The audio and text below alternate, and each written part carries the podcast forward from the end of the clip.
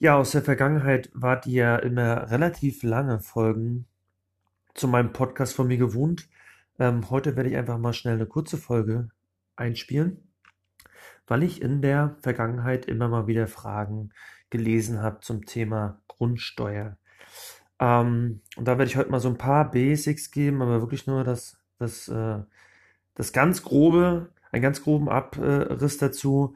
Ich werde jetzt nicht auf die ähm, auf die Berechnung oder die Grundlagen der Berechnung eingehen, weil ich glaube, ähm, das ist, was er für den äh, Steuerberater, äh, gerade wenn er vielleicht in der Steuerberaterprüfung ist, äh, wenn die Steuerberaterprüfung vorbei ist, dann ist es meistens so, dass die Steuerberater mit diesem Thema der Berechnung äh, nicht sonderlich viel zu tun haben. Ähm, aber wie gesagt, ähm, ich gebe euch nur ein paar Basics, damit ihr eigentlich wisst, wo, womit ihr es bei der Grundsteuer zu tun habt. Ähm, ganz wichtig ist, wenn wir von Grundsteuer reden, dann reden wir gerade nicht von Grunderwerbsteuer. Das ist, glaube ich, das, das, die erste Erkenntnis, die man mitnehmen sollte. Das sind zwei verschiedene Steuerarten. Die Grunderwerbsteuer zahlt ihr, wenn ihr ein Objekt erwerbt. So wie das Wort es schon sagt, Grunderwerbsteuer. Ähm, das heißt, da zahlt ihr einen gewissen äh, Prozentsatz auf den Kaufpreis. Ähm, da gibt es aber auch nochmal Besonderheiten, ob man jetzt an ähm, Familienangehörige verkauft oder äh, innerhalb von irgendwelchen Gesellschaftsstrukturen verkauft. Aber das ist immer die Grunderwerbsteuer. Wir heute sprechen ja über die Grundsteuer. Die Grundsteuer ist praktisch die laufende Versteuerung des äh, Vermögens, was ich habe. Und das äh, sollten eigentlich alle von euch wissen. Die Grundsteuer ist natürlich grundsätzlich umlegbar auf den Mieter. Das heißt, ihr zahlt die Grundsteuer. Ähm, ihr kriegt im Normalfall auch den Grundsteuerbescheid. Ähm, das ist sogar so, ähm, wenn ihr äh, ein äh, Bestandteil einer Eigentümergemeinschaft seid.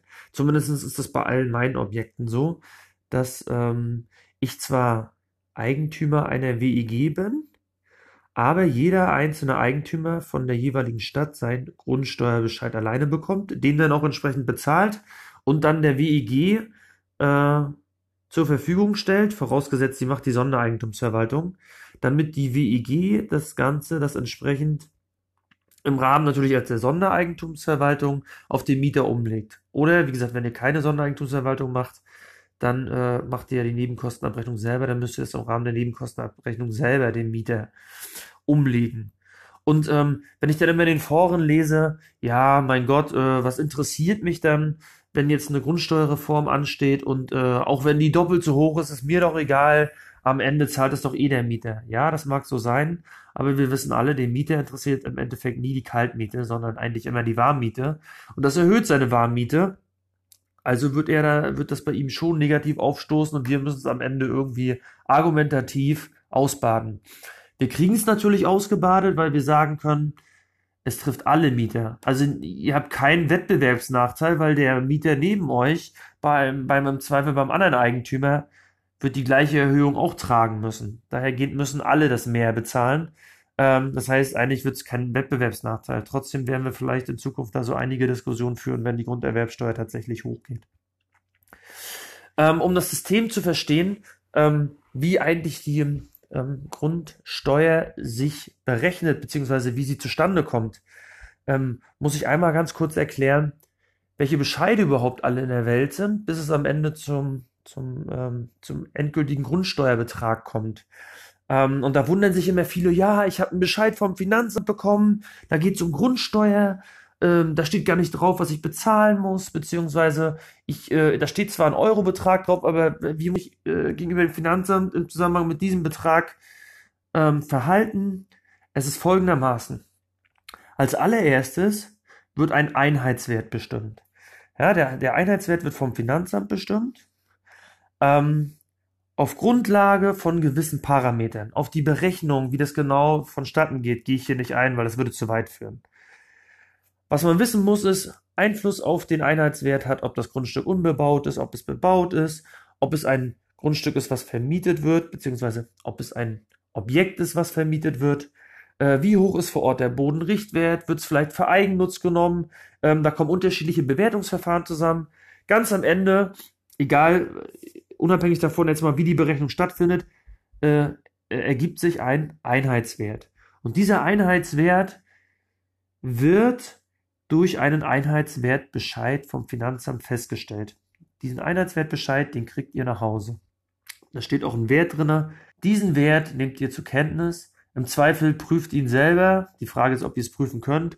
Lasst es euren Steuerberater prüfen. Auch da stelle ich mal die Frage, ob das die meisten Steuerberater überhaupt noch prüfen können. Grundsätzlich, jeder, der die Steuerberaterprüfung gemacht hat, sollte sich einmal früher fachlich mit dem Thema auseinandergesetzt haben.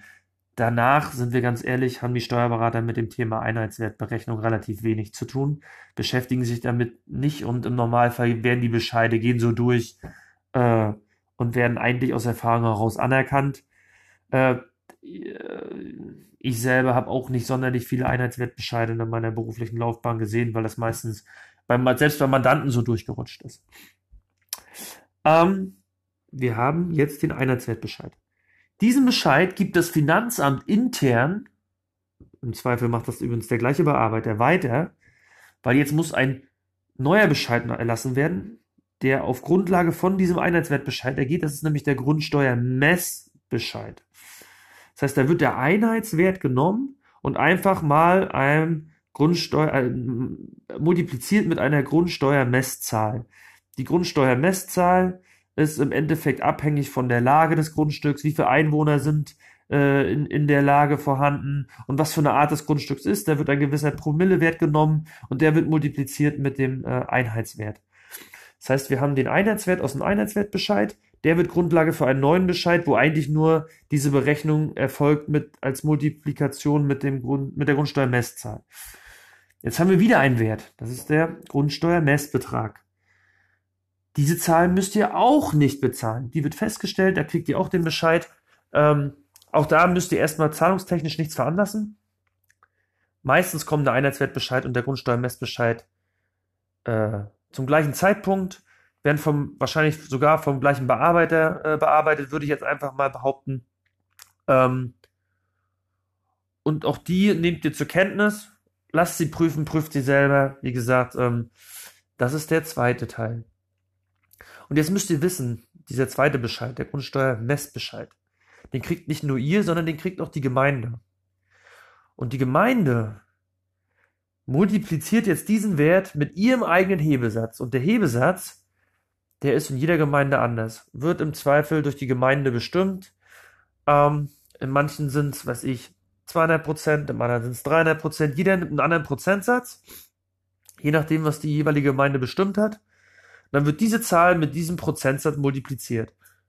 Und dann ergibt sich daraus der Grundsteuerbetrag. Das heißt, wir sind jetzt hier bei der Gemeinde, kriegt ihr einen Bescheid, das ist der Grundsteuerbescheid. Also die ersten beiden Bescheide, Einheitswertbescheid, Grundsteuermessbescheid kommt vom Finanzamt, müsst ihr nicht zahlen. Der letzte Bescheid ist der Grundsteuerbescheid, der kommt von der Gemeinde. Und das, was da drauf steht, das müsst ihr tatsächlich zahlen. Ja, da habt ihr dann auch eine Zahlungsaufforderung mit drauf auf den Bescheid. Ähm, und das müsst ihr entsprechend ähm, dann überweisen. Und das ist auch der Betrag, den ihr dann auf eure Mieter umlegen könnt. Wenn ihr jetzt irgendwo meint, dass ein Fehler unterlaufen ist, dann müsst ihr immer auf der Ebene Einspruch einlegen, wo der Fehler unterlaufen ist. Also war der Einheitswert falsch berechnet, müsst ihr den Einheitswertbescheid anfechten. Grundsteuermessbescheid, naja, da wird einfach nur die Multiplikation mit der Messzahl gemacht. Ob da was falsch laufen kann, naja, ich bezweifle es mal. Und eigentlich wird auf Ebene des, ähm, der Gemeinde auch nicht viel falsch laufen, weil die werden auch eine Zahl multiplizieren können mit ihrem aktuellen Hebesatz. Also wahrscheinlich, wenn ihr überhaupt Einspruch einlegt, weil irgendwas falsch läuft, wird es auf erster Ebene beim Finanzamt sein, beim Einheitswertbescheid. Ja, was ist noch zu wissen? Ähm, der Hebesatz, den die, die Gemeinde ansetzt, der steigt eigentlich regelmäßig. Also wenn ihr mal eure Grundsteuerbescheide der letzten Jahre euch anguckt, dann werdet ihr sehen, die werden immer ein bisschen mehr. Das wird tendenziell nie weniger. Wie gesagt, wird umgelegt äh, auf die Mieter, äh, führt aber dazu, dass im Zweifel die äh, umlegbaren Mieten erhöht werden. Jetzt wundert ihr euch vielleicht, ja okay, jetzt habe ich eine Immobilie schon seit paar Jahren und jetzt auf einmal äh, kommt ein Bescheid ins Haus. Warum könnte das sein? Ja, auch die Bescheide sind äh, grundsätzlich vom Finanzamt zu ändern, wenn sich entweder die Art des Grundstücks verändert, zum Beispiel wird aus einem unbebauten Grundstück wird ein bebautes oder weiß ich, gibt diverse andere Beispiele. dann hätten wir, das nennt man immer Fortschreibung. Das heißt, wir haben eine Art Vorschreibung, die muss dem Steuerpflichtigen mitgeteilt werden. Da wird sich im Zweifel, muss man gucken, äh, inwieweit man sich dagegen wehren kann, muss, äh, ja, stelle ich jetzt mal, äh, die Frage lasse ich jetzt mal offen. Dann gibt es eine Zurechnungsfortschreibung. Das heißt, die wird regelmäßig statt, statt, stattfinden, wenn ein, eine Person das Objekt an jemand anderes verkauft. Dann wird nämlich auf einmal das Objekt einem neuen Eigentümer zugerechnet. Das nennt man dann Zurechnungsfortschreibung, auch dafür gibt es einen Bescheid. Den werdet ihr wahrscheinlich dann als erstes sehen, weil das ist ja der erste Bescheid, den ihr dann fürs Objekt vom Finanzamt dann auch mal sehen werdet. Also sprich, früher hat der andere die Bescheide bekommen, jetzt bekommt ihr die. Warum passiert das? Neuer Eigentümer, neue Zurechnung. Aber auch der Wert könnte sich irgendwann mal verändern von dem jeweiligen Objekt. Dann gibt es eine Wertvorschreibung. Man muss aber bedenken, ähm, eine Veränderung ähm, der Bescheide äh, kommt eigentlich nicht nur deshalb vor, weil sich zum Beispiel irgendwas minimal ändert. Gehen wir mal auf die, auf die Wertfortschreibung äh, zurück. Also sprich, der Wert des Objektes hat sich durch irgendwelche Parameter verändert. Da müssen gewisse Größenmerkmale erstmal überschritten sein, damit es überhaupt zu einer Wertvorschreibung kommt. Ja, wenn nur minimale Aspekte äh, da reinfließen, kann es sein, dass sich zwar der Wert verändert, es kommt aber noch nicht zu einer Wertfortschreibung, weil das äh, die entsprechenden ähm, ähm, gesetzlichen Vorgaben zum Thema ähm, Grundsteuer setzen voraus, dass auch die Werte äh, eine gewisse Größenordnung überschrei äh, überschreiten müssen, damit es überhaupt äh, zu einer Wertfortschreibung kommt.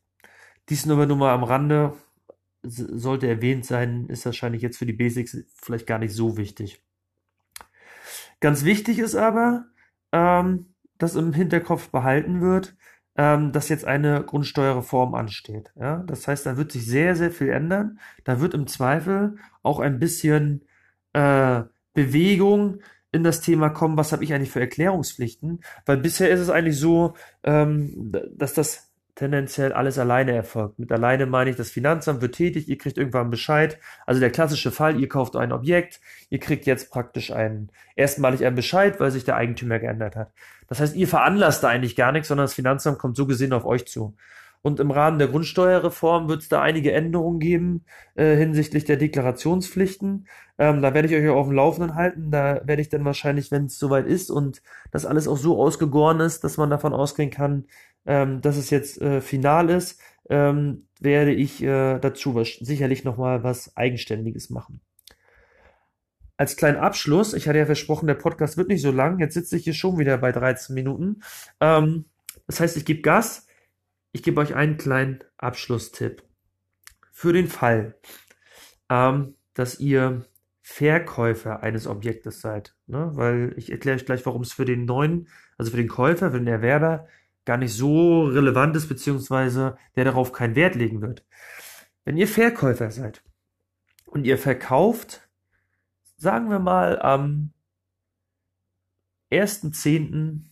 oder zum 1.10. eines Jahres, da ist jetzt, sagen wir Übergang, Nutzen und Lasten, alle Risiken gehen auf den neuen Eigentümer über. Zu dem Zeitpunkt verkauft ihr. Dann ist es so, die äh, Fortschreibung, also sprich die Artfortschreibung, die Wertfortschreibung, aber auch die Zurechnungsfortschreibung. Und ich will hier auf die Zurechnungsfortschreibung hinaus. Die Zurechnungsfortschreibung erfolgt immer zum nächsten ersten ersten, also zum zum ersten ersten des Folgejahres. Das heißt, der alte Eigentümer, äh, dem gehörte das Objekt. Das heißt, der hat auch den Grundsteuerbescheid bekommen. Der zahlt auch die Grundsteuer für das ganze Jahr oftmals, manche zahlen es ja am Jahresanfang, wenn sie einen Bescheid kriegen, andere nehmen die vierteljährliche Zahlungsweise des Finanzamtes äh, in Anspruch. Auf jeden Fall zahlt er dann auch im Zweifel im letzten Quartal im November noch seinen Beitrag. Das heißt, ich zahle Grundsteuer für zwölf Monate, obwohl ich ja in dem Jahr zum ersten Zehnten verkauft habe. Das heißt, mir gehört das Objekt nur neun Monate. Der, der äh, der normale Passus im Notarvertrag, so wie ich ihn kenne und worauf ich immer Wert legen würde. Ich habe aber auch schon Verträge gesehen, da stand es nicht drin. Der ist eigentlich so gestrickt, dass gesagt wird, jeder trägt seine Kosten anteilig bis zu dem Tag von Übergang, Nutzen und Lasten. Jetzt mal einfach formuliert. Das heißt, der eine zahlt die Grundsteuer für neun Monate, der nächste zahlt die Grundsteuer für drei Monate.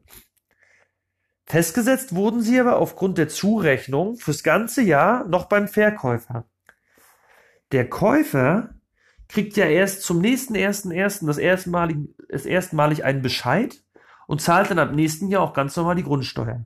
Aber er wird nie einen Bescheid kriegen, dass er schon das letzte Quartal zu zahlen hat, sondern es bleibt alles beim Verkäufer hängen. Das heißt, der Verkäufer muss ein, äh, muss eigentlich darauf bestehen, dass im äh, Notarvertrag geregelt ist, dass die Kosten für die letzten Monate auf den Käufer übergehen. Wie läuft das? Der Bescheid ist natürlich trotzdem noch beim Verkäufer. Der Zahl, die Zahlungsverpflichtung ist auch noch beim Verkäufer. Aber im Nachhinein kann dann der Verkäufer durch eine separate Abrechnung, weiß ich, durch einfachen Brief, durch irgendeine Anlage, wie auch immer, vielleicht macht ihr auch ein Rechnungsdokument, macht es wie es wollt.